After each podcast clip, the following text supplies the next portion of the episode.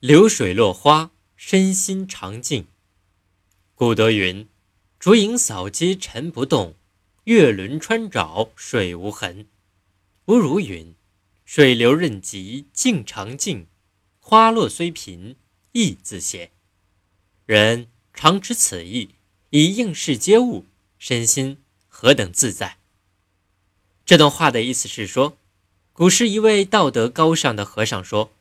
竹子的影子在台阶上掠过，而尘土不会飞扬起来；月影倒映池塘，而水面不会升起丝毫波纹。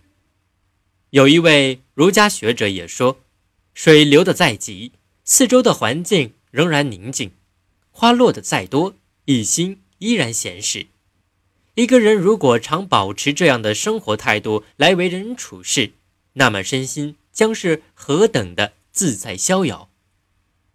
三国时，蜀国的宰相诸葛亮是位充满智慧的人，兼备宰相之气与将略之相。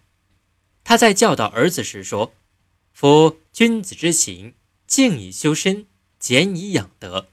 非淡泊无以明志，非宁静无以致远。夫学须静也，才须学也。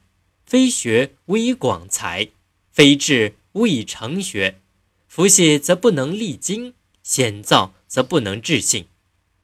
诸葛亮认为，大丈夫立身处世，应以静提高自己的精神境界，以朴素培养自己的道德。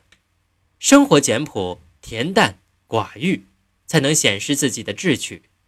心境安定冷静，精神专一不杂，才能见识深远。要想学习有成就，心境就必须保持绝对的宁静；要想增长才干，就必须刻苦学习；轻浮懈怠就不能思虑深远；心境险恶、烦躁就不能陶冶性情。竹影扫街尘不动，月轮穿沼水无痕，是典型的禅语，意指人的自信本来清净，不受外物的侵扰和影响。水流任急，静常静；花落虽贫，意自闲，是理学家言。从哲学上说，无论是禅学还是理学，都是唯心主义的。但他们所强调的“自净其心，自成其意”的修养学说，应该说在今天仍有一定的现实意义。此即为流水落花，身心常静。